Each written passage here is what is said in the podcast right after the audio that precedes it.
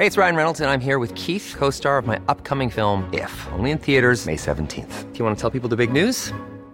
All right, I'll do it. Sign up now and you'll get unlimited for $15 a month in six months of Paramount Plus Essential Plan on us. Mintmobile.com slash switch. Upfront payment of $45 equivalent to $15 per month. Unlimited over 40 gigabytes per month. Face lower speeds. Videos at 480p. Active Mint customers by 531.24 get six months of Paramount Plus Essential Plan. Auto renews after six months. Offer ends May 31st, 2024. Separate Paramount Plus registration required. Terms and conditions apply if rated PG.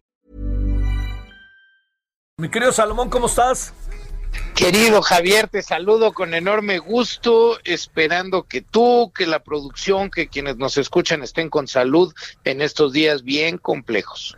Híjole, híjole, híjole. A ver, es que fíjate que uno, Salomón, te lo digo más allá de tu en tu calidad de político y ahora en, las, en lo que estás, digamos, un poco como en la reflexión, te diría cotidiana, en una mesa en donde uno platica eh, híjole, no le veo la salida a nada y me parece que, que el gobierno de repente camina en una realidad paralela, este, que están pasando cosas que no alcanza a ver, que supone que tiene el sartén por el mango y, y de repente como que se van las cosas, el presidente, no sé, no, no quisiera colocarme como en una especie de paño de, de, lágrimas y de enojos contra la 4T, porque no va por ahí, ¿no? El asunto es, pues, es otro. Bueno, ya que te tiré todo ese rollo que pareciera que yo soy el entrevistado, que sabes que yo siempre te he visto y dejo hablar, lo sabes. Este, a ver, ¿cómo ves las cosas en un plano lo más eh, pausado que se pueda, lo más analítico, tomando en cuenta que fuiste funcionario también, ¿no? Y que por ti pasaron cosas quizá nada gratas, ¿no? Claro, claro, no, eh, pero además, este, eh, me sumaría a lo que acabas de decir, ¿no? Sí está muy preocupante y con eso empiezo. Estamos viviendo el momento más álgido eh, de la pandemia. Este, si bien nunca tuvimos control desde el primer caso, los últimos días de febrero hasta el día de hoy, el gobierno mexicano, la autoridad sanitaria nunca ha podido tener control sobre la pandemia. Hoy estamos en una aceleración que difícilmente en los próximos meses eh, eh, se podrá controlar si no hay un cambio brutal en, en, en la estrategia. Este, ahí están los números, Javier, y, y, creo que hay que recordarlos porque no se nos puede normalizar el asunto. Es decir, al día de hoy, Javier, lo digo con toda responsabilidad, son más de 350 mil mujeres y hombres que han fallecido de causa directa o indirecta de COVID. De ese es el tamaño de la tragedia. Estamos hablando de 350 mil mexicanas y mexicanos que ya fallecieron y muchas de esas vidas no se tuvieron que haber perdido si las cosas se hubieran hecho diferentes. México es el país del mundo donde más personal médico y de enfermería ha fallecido. Eh, nuestras capacidades no se han mejorado porque ha habido una negación completa a corregir cuando hay nueva evidencia que te indica que lo único que te toca es corregir. No se han tomado las medidas fundamentales, Javier, y, hoy que nos llega esto eh, con el invierno, que de de sí los inviernos son difíciles para los adultos mayores con las enfermedades respiratorias, hoy que nos llega en el momento de mayor contagio con una nueva variante del, del virus que es muchísimo más contagiosa, pues estamos en un momento en donde yo estoy seguro que tú y que el auditorio, pues todos, todos conocemos gente este, que está ahorita contagiada, conocemos gente que ha fallecido, y pues eso, pues eh, eh, esa realidad alternativa a la que refieres, pues esto no lo puede ocultar, esto que sabemos todos, porque lo estamos viviendo. A ver, pero en términos sociales, más allá de la pregunta para central para lo que te invitamos y te convocamos, Salomón, en términos sociales, ¿qué, qué es lo que sucede? No da tiempo para pensar, el presidente está con una popularidad intocada, tal cual. Si nos atenemos a Roy, Campos está en 60% y más. Eh, eh, el, gobierno es medianamente calificado, pero el presidente y López Gatel cada vez que hablan se llevan todo este el reconocimiento, aunque se contradigan, como pasa con el tema que vamos a hablar. ¿Qué, qué, qué poder pensar social, políticamente, de una sociedad que a lo mejor no le da tiempo de pensar por la situación de premura en la que está? Mira, esto, yo, yo creo que eh, eh, un tema es pues la parte racional y cuando ya te metes a los hechos, que como bien dices, pues cuando se califica la actuación de gobierno en los diferentes temas, particularmente en la pandemia, pues se ve que la población sí se da cuenta. Pero creo que todavía hay un espacio en donde eh, pues el hablar de manera que pareciera directa, el, el, parecer más empático con los problemas este, que tiene la mayoría, este, pues, pues surte efecto, pero, pero Javier, yo creo que, que, que lo que toca es quedarse en, en, en tratar de hacer, como tú decías, un análisis objetivo sobre los hechos, eh, eh, vaya, 350 mil personas fallecidas, un millón de pequeños negocios cerrados, más de 12 millones de personas adicionalmente en las filas de la pobreza, eh, 600 mil trabajos formales eh, que se perdieron, cuatro millones de, de, de personas que tenían una ocupación y que hoy no la tienen. Javier, eso está ahí, eso, eso se está viviendo y está sin lugar a la objeción, este, cómo, cómo el mundo paralelo este, encuentra, encuentra anclaje todavía en muchas personas, pues sí es una pregunta que, que, que pues que merece mucho análisis, ¿no? yo no entiendo, yo no entiendo la verdad, este, eh, eh, pero a mí sobre todo lo que me preocupa es la cerrazón de las propias autoridades por, por dialogar, por escuchar voces diferentes, por, por tratar de estar un poquito más abiertos a la ciencia, al conocimiento, a la pluralidad. A mí eso es lo que, lo que, lo que yo digo, híjole, ahí sí hay un espacio que preocupa profundamente. Bueno, a ver, este, eh, ayer en la noche dijo que nomás iban a distraer las vacunas y toda una serie de cosas el señor Gatel. Y hoy el presidente dice, no, sí, pero me traen el recibo de las vacunas que compren los privados y los, este, los gobiernos estatales. A ver, y vi un tuit tuyo, por eso te hablamos, en donde pareciera que esta operación no es tan sencilla. A ver, cuéntanos. Pues mira, no, no, lo que dijo hoy el presidente no es factible, no, no es ni material, ni técnica, ni legalmente factible con lo que hoy tenemos, ¿no? Este, empiezo por, por lo más obvio, lo comercial. Este, las empresas que están fabricando vacunas y las están distribuyendo están negociando con gobiernos para poder aplicar de manera efectiva lo que ellos envíen.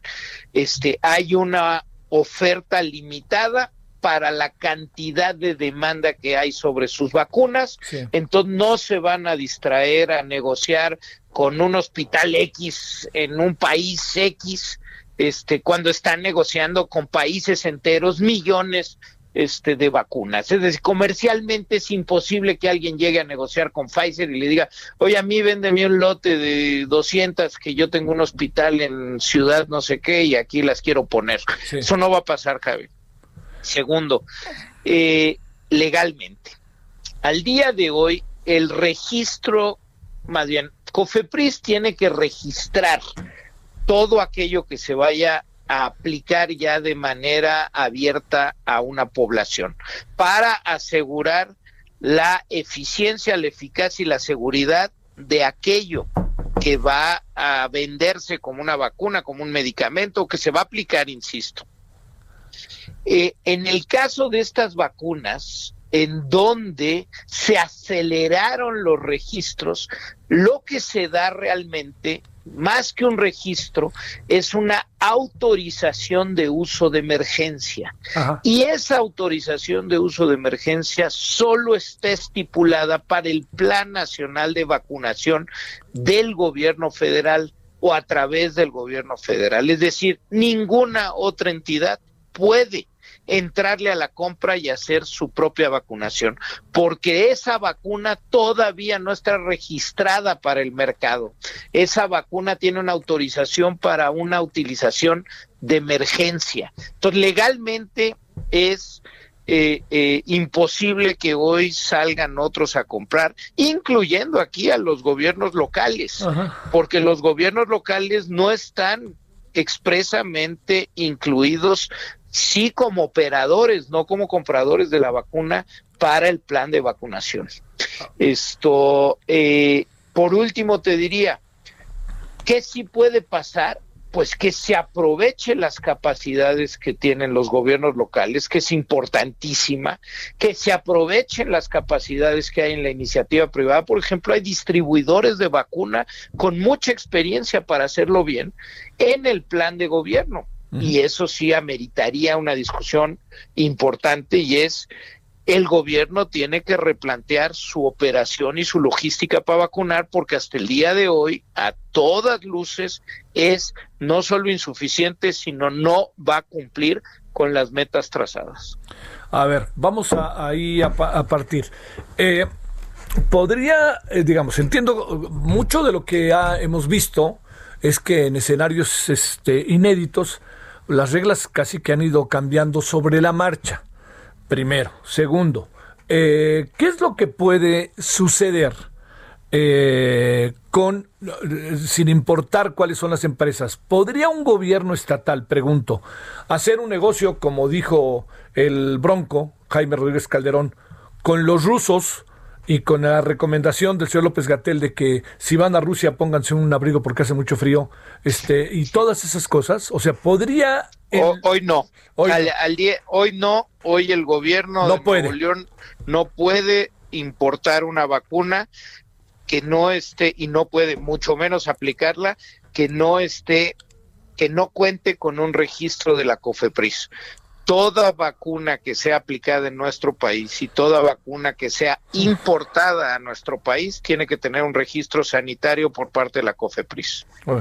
Eh, si este registro llegara, ¿qué es el siguiente paso? A ver, al día de hoy todas las agencias sanitarias del mundo Ajá la FDA, la agencia eh, europea, la japonesa, la israelí, lo único que han dado es autorizaciones de uso de emergencia. Ninguna ha registrado un producto para uso comercial.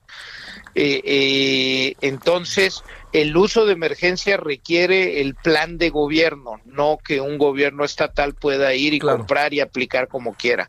Este, que el que se pudiera acelerar para que se registrara, pues nos haría únicos en el mundo. Nadie lo ha hecho, ninguna otra agencia. Y como son productos eh, que no tienen fabricación ni siquiera en el país, como sería el caso de la vacuna rusa, y no hay un espejo de agencia internacional con la que se pudiera tener un convenio de espejo como sí se tiene con la FDA o con la agencia europea y por eso se pudo registrar mucho más rápido la vacuna de Pfizer, este no no veo posible este otra vez se tendría que torcer todos los brazos de la ley, de la lógica y de la ciencia para darle un registro a una vacuna rusa que no tiene ni siquiera fase 3 comprobable. Este, para tener un registro sanitario en nuestro país después de la fase 3 tiene que pasar por un comité de biológicos nuevos que lo aprueba para que COFEPRIS le pueda dar el registro. ¿Cómo va a pasar por el comité de biológicos si esa vacuna no tiene fase 3? Pues este, a ver, híjole, pues sí. déjame plantearte, eh, este es un asunto internacional, o sea, lo, lo tiene que acatar el mundo. Te lo pregunto por lo siguiente, porque se sabe que en un lugar como Walgreens, en centro comercial de los Estados Unidos, en cualquier momento van a empezar a vender las vacunas, o eso se presume. ¿Es correcto o no es correcto? Este, hay personas que han presumido que ya las vacunaron en los Estados Unidos, que no son médicos, que no están en la primera línea, que las empresas se están encargando. Eh, ahí, ahí digamos cuál sería la diferencia, Salomón. A ver, a ver te digo este, varias cosas, este, y porque son varias preguntas. Lo primero, no, los criterios internacionales ahí están pero pues los países este, tienen autonomía para hacer lo que quieran. Este, el caso Argentina, Argentina ya registró su agencia sanitaria, que no es tan buena, ya registró a la vacuna Sputnik, la rusa, y, y, y pues ya, ya parece ser que ya le empieza a aplicar creo que ninguna agencia de las grandes y serias como la FDA, insisto, la agencia europea, van a registrar la vacuna rusa si no hay este resultados de la fase 3. Eso es lo peor, pero pero lo que te quiero decir es sí, los países podrían actuar fuera del concierto este este o de la lógica internacional o por lo menos de los países este eh, eh, eh, desarrollados. Segundo Javier, si en el caso de los Estados Unidos y de otros países, los países pueden hacer uso de las infraestructuras privadas para empezar a distribuir masivamente la vacuna. Entonces, si yo no tengo la menor duda que entre los próximos meses en las grandes cadenas de farmacias estadounidenses se estará distribuyendo este, la vacuna y se aprovechará esas redes de distribución para poder llegar más rápido a la población. Eh, yo te diría, Javier, lo hacen con muchas reglas y con un sentido de control nacional. Claro en donde eh, el CDC de Atlanta y sus guías y la FDA y sus restricciones pues van a estar encima de lo que se aplique se deje aplicar. ¿Cómo decirte?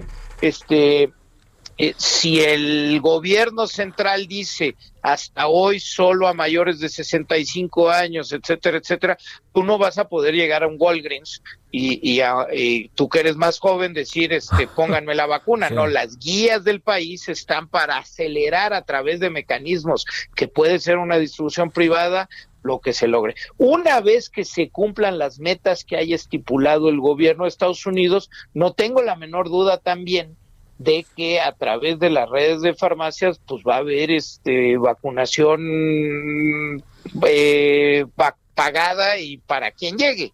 Este, pero una vez que hay excedentes de vacunas, Javier, primero el gobierno va a tratar de utilizar las vacunas que hay para los fines estratégicos, es decir, para cuidar a las personas más vulnerables y para poder llegar a la inmunidad de manada o de rebaño.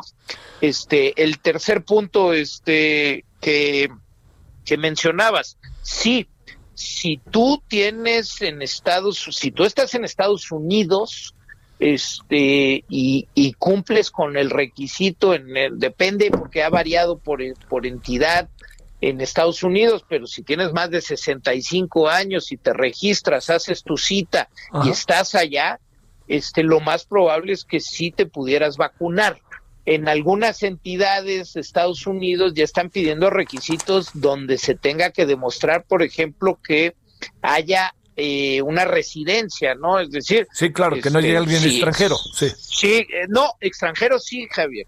Este, pero que tú vi, que tú tienes una casa allá. ah, claro, es a lo que me refiero, sí, a eso me refería, este, Que, que tienes una residencia. Y, y en ese sentido, este, sí, sí se está aplicando y, y, y, bueno, pues, pues tiene unas cosas, unas implicaciones yo te diría muy, muy fuertes en muchos sentidos. Pero va a acabar siendo eh, planteo necesario, porque para el gobierno también, yo creo que el gobierno dijo que sí porque sabe el tamaño del problema que trae, pero digamos, este, va a acabar diciendo que sí el gobierno, va, va, a acabar de ajustarse algún mecanismo para que llegue a los gobiernos estatales y a los gobiernos y a los hospitales privados, a las farmacias, etcétera, te pregunto.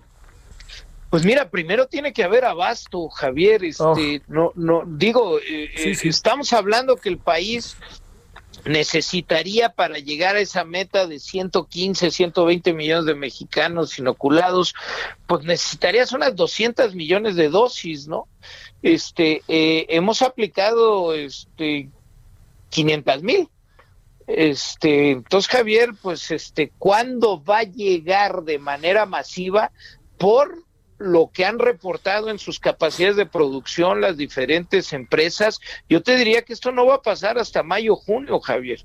Entonces, ¿qué, qué van a hacer ahorita? ¿Qué, va, ¿Qué puede pasar antes para demostrar o mostrar o hacer la teatralidad de que pues ya se está distribuyendo a los estados? Pues no sé, Javier, porque no hay vacunas. No hay vacunas, sí, este, Entonces, este, pues, pues, pues parece más una pantomima que, que, que, un plan serio, responsable para lograr el objetivo final, que sí es que se vacune a una parte importante de las mexicanas y los mexicanos. Te mando un saludo grande, Salomón Chertorivsky, el agradecimiento que estuviste con nosotros. Siempre agradecido y, y, yo creo que hay que decirlo, Javier, esto está fuerte, los meses o las semanas de invierno tienen mucho riesgo, hay que cuidarnos. ¿eh? La vacuna ahorita no está, lo que hay que pensar es que nos toca cuidarnos porque la cosa está muy difícil. Sale. Saludos, Salomón Chertorivsky, buenas tardes. Buenas tardes, Juan. Gracias. Bueno, ahí tiene una opinión.